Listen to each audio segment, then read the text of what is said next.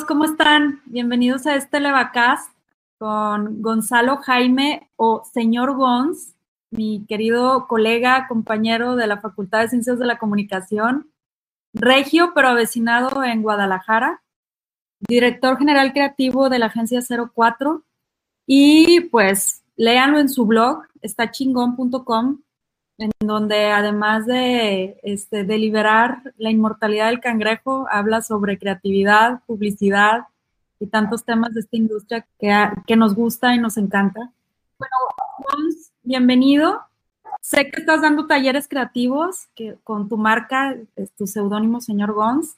Y pues bueno, justo ese es el tema de, de este videocast, hablar sobre creatividad, sobre cómo nos ha movido los parámetros la pandemia. Y pues la verdad, saludarte y, echar el chal un rato. Así que bienvenido a este espacio.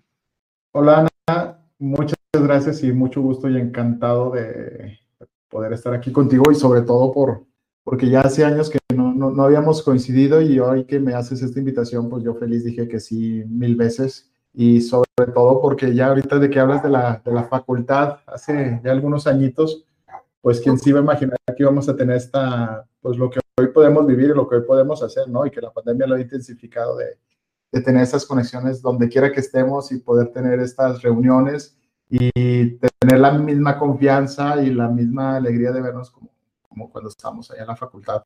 Muchas gracias y yo ahora sí que feliz, tal como lo dije, de estar aquí contigo. Gracias.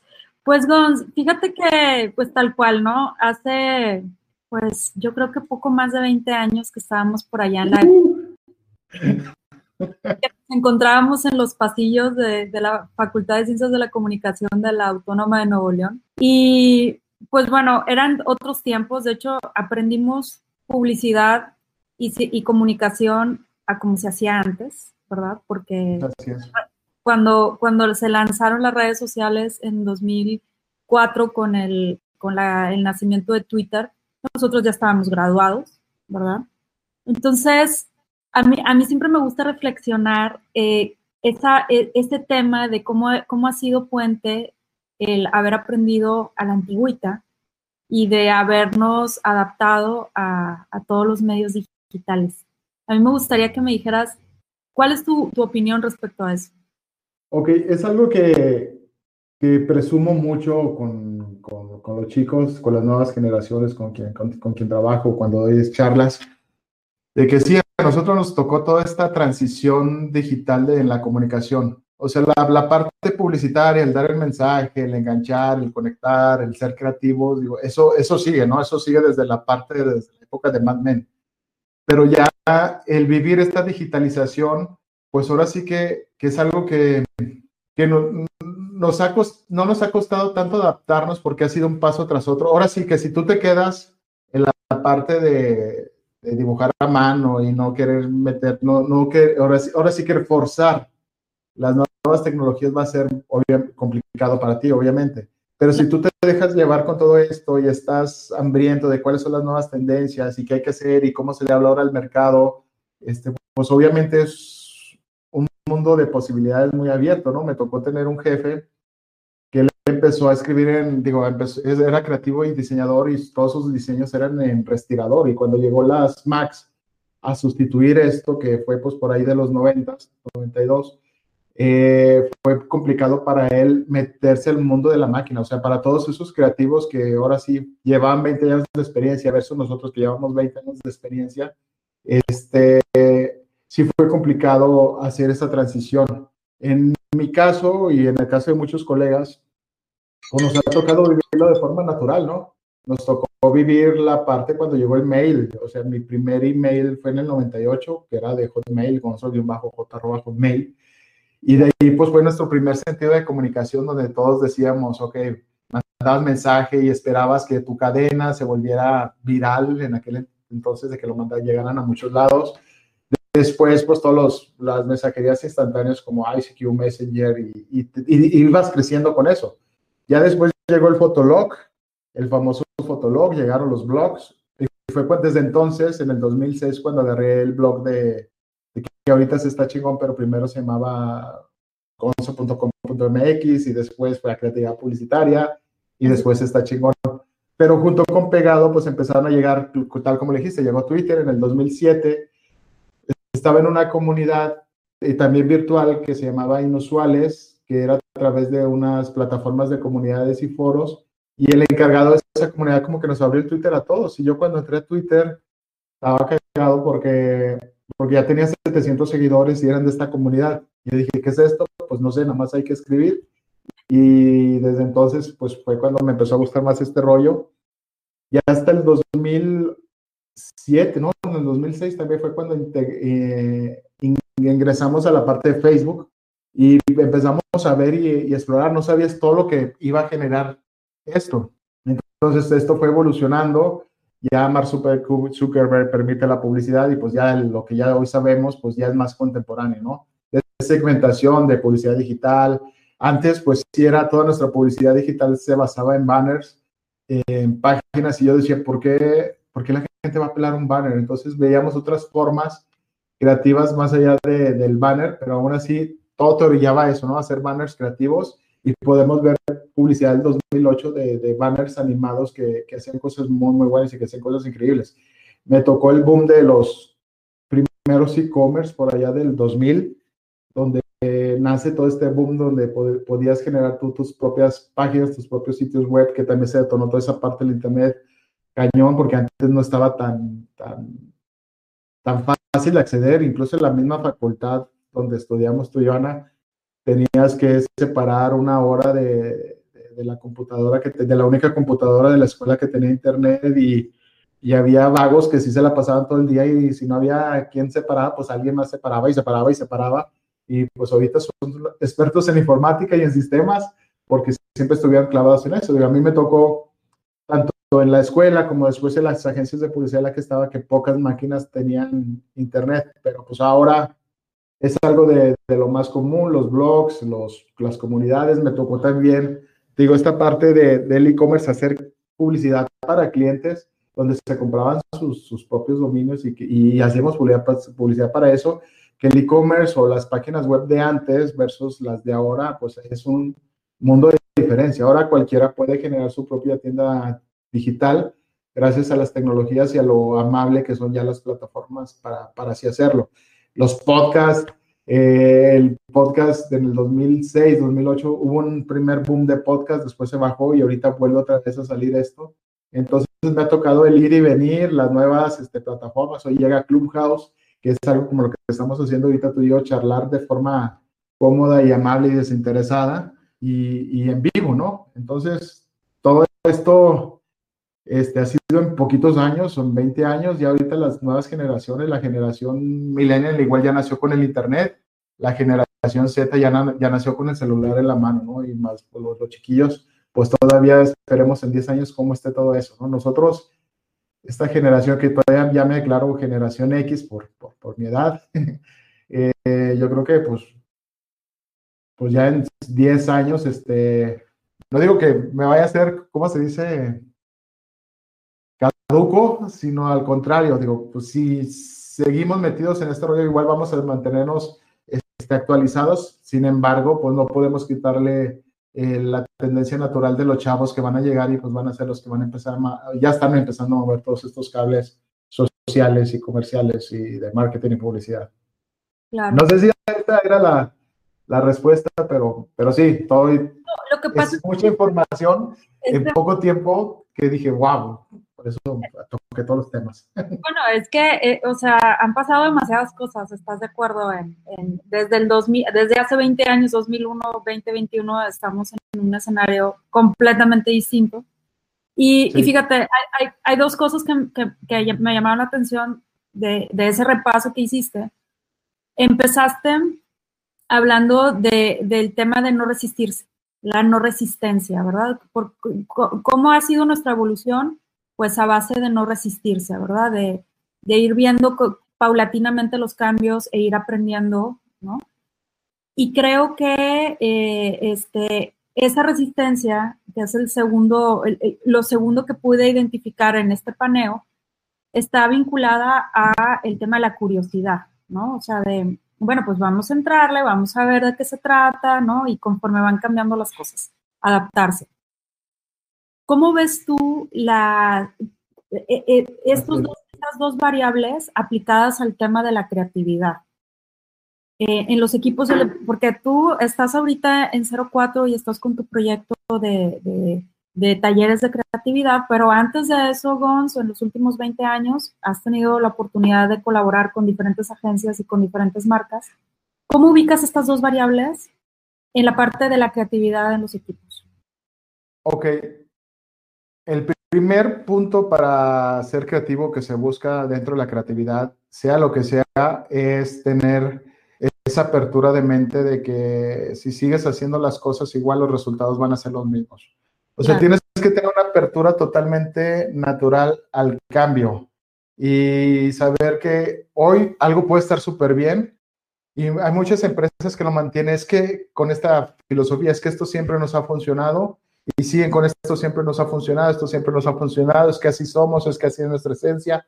Se resisten al cambio y de repente llega un Netflix y pum, te tumba el blockbuster, ¿no? Que era el increíble. Después te llega este, las cámaras digitales y pum, te tumban Kodak, los celulares te tumban Kodak. Y ejemplos, pues hay en ejemplos de, de, esta resistencia al cambio. Inclusive la misma pandemia que, que, estamos viviendo ha forzado a que una, o te adaptas a lo que está sucediendo con ideas creativas, ahora sí, a empezar a echar a andar tu máquina creativa, o desapareces. Y actualmente muchas empresas que se resistían a tener su tienda online, ya las empiezan a tener, que se resistían a tener un proyecto online, se, ya ahora las empiezan a tener. Entonces, para poder adaptarte a los cambios, para poder mejorar incluso tu, tu misma empresa, tu mismo negocio, tu misma, pues ahora sí, proyecto, necesitas ser abierto a que esto es modificable y es un ente vivo lo que tienes ahí en mano y que se va a modificar con todo lo que hay en el entorno y en el contexto, ¿no? Todo va, eh, va a haber chavos que un tipo de música les va a gustar y va a influir, quieras o no, en lo que tú estás vendiendo. Va a haber chavos que van a empezar a ver una serie en Netflix, dos series en Netflix y van a influir en tus ventas para bien o para mal. Entonces tenemos que ser abiertos lo que está sucediendo y, y una vez que captes esa información y todos esos datos, ser creativos para dar, ahora sí, cosas atractivas que a ellos les gusten, ¿no? Inclusive partir desde cero, decir, esto no se ha probado, vamos a probar. Y ahorita eh, estamos mucho en la etapa de la experimentación. Gracias a esto de las redes sociales, a toda la parte digital, a poder medir, a saber los datos, pues empiezas a experimentar, ok, vamos a tener una serie ochentera a ver si funcionó, y si funcionó, y la gente la está buscando, ok, vamos a hacer otra, otra, otra. Ya se cansaron, ok, vamos a hacer otra. Hora de los noventas, ahora vamos a hablar de documentales, hoy vamos a hablar de La Reina, pero, todo esto es basado, pues obviamente, en, por lo que está sucediendo, como te comento, en, pues en un mundo que se mueve a velocidades increíbles que no nos sucedió a nosotros en los 2000, no nos sucedió en los 2010 y ahorita en el 2020 es un mundo de información por todos lados y que nos, nos lleva a una especie de, de memoria corta, ¿no? de que ahorita acabas de ver un posteo y el que sigue ves otra cosa y te cambias de eje. Entonces, por ende, la creatividad, tienes que tener esa apertura al cambio y dos, tienes que tener la humildad de que lo que hoy sabes, mañana va a ser totalmente eh, inservible. Estamos viendo cursos de, incluso del mismo Carlos Muñoz, que dice, hace dos años tenía un curso donde decía, el Facebook es la panacea y todos sigan por Facebook. Y 2021, tres doritos después, este, no, Facebook empieza a tomar otro partido que el gran monstruo, digo, igual sigue siendo fuerte, pero vemos que otras plataformas como TikTok, como Instagram, que también es parte de, Facebook, eh, empiezan a mover el mercado. Y TikTok que hizo, le, sacudió pues todo a, a Mark Zuckerberg, de que dijo, güey, pues yo te voy a, yo les voy a dar a los chicos alcance la posibilidad de generar contenidos y yo como TikTok lo que voy a hacer es decir, Cualquier persona en el mundo puede ser creativo, puede ser un editor de video, puede, bueno, puede ser editar videos y puede ser un productor y, totalmente creativo. Y eso fue lo que nos está mostrando ahorita TikTok, que obviamente se detonó más de la pandemia. Entonces, ¿qué hace Mark Zuckerberg? Tiene que ser creativo para adaptarte a eso. Y entre su creatividad, pues obviamente es copiar lo que está haciendo TikTok. Entonces, eso, eso es saber que las cosas deben de cambiar, ser creativo para eso y dos, tener la humildad para poder aprender nuevas cosas. De lo contrario, te vas a quedar rezagado. Claro. Fíjate, ahorita que estabas diciendo de esto de TikTok y Facebook, eh, ¿cómo interpretas esta parte de, bueno, entre comillas, copiar? ¿Es referenciar? ¿Es copiar? ¿Se vale? ¿No se vale? Sí, digo, la parte de la copia, pues se viene dando desde siempre, ¿no? Desde todos los siglos, de los siglos, de los siglos santos, así sea. Es, por eso sí que la copia, más allá de, piratear, que decir, ok, te tomo todo, todo tu concepto intelectual y lo pongo acá, este, eso no, pues obviamente no, porque pues es contenido intelectual, pero el hecho de tomar algo y decir esto me gusta, pero a este molde le voy a poner también otro molde de algo más que también me gustó y a eso también le voy a poner mi personalidad. Entonces, ¿qué haces? Partes de algo que en cierta forma ya fue avalado, avalado por las personas y a eso tú le agregas algo más. ¿Y esto qué sucede? Que nos convierte en una evolución escalable. O sea, ¿qué hubiera pasado si a Apple no se le hubiera ocurrido los iPhones y estos teléfonos inteligentes sin teclado y sin nada? Pues actualmente no tendríamos todos estos pues, móviles que, actualmente usamos, ¿no? Que son totalmente digitales de pantalla. Y todo esto viene siendo de una copia tras otra. En música también lo vemos de que un ritmo, de que un estilo de canción, de que un estilo de párrafos ha gustado y otros le empiezan a meter y seguimos, la música sigue evolucionando y bien se podría decir que es basado en, en copias y en ver lo que está haciendo esa parte, en, en enamorarse de, del trabajo de alguien más y como como un buen enamorado, decir yo quiero hacer su mismo trabajo y ese mismo trabajo quiero ponerle también mi, mi estilo. Y así es como van sucediendo las cosas. Digo, a ti te van a copiar lo que tú escribes, lo que tú haces, a mí me van a copiar y, y lo que me copien a mí, que chiquito, alguien más lo va a intensificar y eso se va a hacer más grande y más grande cada vez. Y en cierta forma, pues eso es, es bueno. O sea, hay un libro que se llama este, Copia como un maestro y, y, explica claramente eso, que todo al final de cuentas todo es una copia. Por aquí lo tengo. Copia como un artista, roba como un artista, ese libro. Sí, que al final es eso que comentas. Este. Es muy bueno este. este... De Austin Kleon. Ajá. Y, y, y sabes que eh, la copia se vuelve más bien un homenaje, ¿no? Que es lo que es correcto. Este, y, da la oportunidad, abre la oportunidad a que haya otras interpretaciones del trabajo. ¿no? Este, pues muy bien, mira, para cerrar, Gons, a mí me gustaría que, nos platicaras un poco de cómo es tu vida como creativo ahora. Este, pues ya entrados en los 40 con, con la familia, con los hijos, con la familia, ¿te este, deja de ser creativo o no? me gustaría que me dieras ese, ese input. Pues ahora sí, si me dices si soy el mismo creativo de hace 22 años, pues ahora sí por la trascendencia y lo que hemos trabajado, no. Ya la, la, la, la, metodología en cierta forma ya la tengo pulida para empezar a escribir, redactar un comercial de televisión, un video, un anuncio digital. Eso en cierta forma, pues, es lo que te da la, la experiencia. Sin embargo, la parte creativa de indagar, de buscar, de, ver qué está sucediendo en otras partes de la industria publicitaria, eso sigue, sigue presente. O sea, esa curiosidad creo que, es algo que, que, no se me ha quitado y mucho puedo agradecer al blog que tengo, estachingón.com, porque cuando tienes una comunidad, tú tienes que darle a la comunidad lo que están buscando, como bien ya lo decíamos. Entonces tengo que nutrirme de, de lo que está pasando para yo poder compartirlo en el blog. Y en ese ir y venir, en esa curaduría, pues obviamente veo muchas cosas, es como una esponja que absorbe y después inconscientemente empiezas a aplicar a tu trabajo.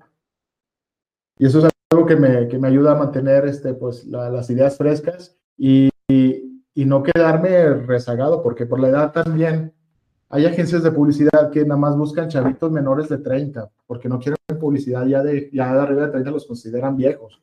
Y obviamente, pues no se llega arriba de los 40, pues ya piensan que, que, alguien arriba de 40 no va a tener una publicidad fresca y es algo a lo mejor a lo que sí, como creativo ya profesional en publicidad, me, me, estoy enfrentando, ¿no? Pero obviamente ya te dan un puesto más de dirección y tú lo que haces es hablar con los chavos y decir esto no por esto y por esto, esto sí por esto y por esto, esto no por esto, por esto. Y curiosamente en mi memoria me acuerdo cuando mis directores creativos, que ya ahorita ya están jubilados, retirados y viviendo en una casa de campaña en la montaña, este, me decían, es que no esto por esto, esto no por esto, por esto. Y yo decía, pues tú qué sabes, tú ya estás viejillo. Entonces como que se voltean las cosas y, y esto, y, y, sí, digo, los chicos, los, los, chicos igual tienen ese prejuicio de un director mayor de que dice, no trae las ideas tan frescas como nosotros. Sin embargo, el mantener ahora sí la, el sustento y el fundamento firme publicitario eso es algo que sí dominamos nosotros. O sea, ya con, la edad empiezas a dominar cuando, no sé, es un proyecto importante, es un pitch o es un bomberazo que tienes que sacar. Obviamente sabes por dónde darle y mantener la, la frescura y eso es algo que pues obviamente los chicos respetan en uno. Y en cuanto a la parte ya creatividad per se, pues obviamente nosotros también tenemos que evolucionar. Digo, hay muchos artistas, figuras públicas, celebridades o genios que, que iniciaron con, con, con, como creativo en una agencia de publicidad, ¿no? Chespirito fue publicista mucha parte de su vida y después de los 45 hizo El Chavo, 42, ya grande, y El Chavo le dio otra vida a la que era publicidad. González Iñárritu fue director creativo también, y ahorita pues ya sabemos la carrera de González Iñárritu, pues García Márquez, fue redactor creativo en una agencia de publicidad y ya sabemos lo que fue García Márquez. Entonces nosotros también por ende, digo, ya sea una porque si llega un momento en que la publicidad te, te nefastea, de que dices, ok, ya, ya es tiempo de dejar pensar en marcas, todo frío, todo frívolo, ya con su mismo capitalismo, me quiero enfocar en un proyecto más intelectual. Y eso es un cambio natural que a muchas personas les, les, les va a suceder, ¿no? Al menos de que pongas tu agencia como un Raúl Cardos, o como una Ana González y pues que tengas que establecerte en eso. De lo contrario, pues ya empiezas a tener otro proyecto intelectual que, digo, no intelectual, no digo que la policía no sea intelectual, sino un proyecto más creativo, no comercial, como, como el que estamos ahorita trabajando nosotros. Entonces, ¿cómo es mi vida ahorita? Pues en ese ir y venir, de la publicidad a mis proyectos, talleres creativos, eh, a leer, al blog, y pues ahorita con la pandemia, pues a estar pues más eh, ahora sí, con más libertad, el tiempo que gastaba en tráfico, ahora lo invierto más en proyectos que pudieran ser más personales sobre esto que, estoy buscando, que es más una creatividad menos comercial. Oye, mucho chorro, No, no, la verdad es que, oye, me da un chorro de gusto escucharte que, que estás disfrutando el camino, o sea, y creo que de eso se trata, ¿verdad? Al final, este, a nombre de Levadura, te agradezco muchísimo tu tiempo en este espacio. Quiero invitar a los escuchas a que, a que te sigan en tu, en tu blog, estachingón.com. En el Instagram, arroba, Instagram, arroba cenorgons.com, cenor. cenorgons.com. Este, y, y, que pues esperamos que, que esta charla informal y breve, este, y pues también, no por, no por informal, este, vacua, sino más bien muy nutrida, les sirva para darles inspiración e ideas. Estamos en home office, hay un montón de ruidos por todos lados, pero, pero bueno, eso no, nos quita las ganas de, compartir, ¿verdad? Así es, sí, ahorita, perdón, por perros, niños, todo, ¿no? Nuestro día a día del home office. De todo. La basura, el camión de la basura. Y... No, no, ahorita va a pasar el de la basura y el afilador y todo eso. Sí. Cons, un abrazote hasta Guadalajara. Un abrazo. Muchas gracias, a igual.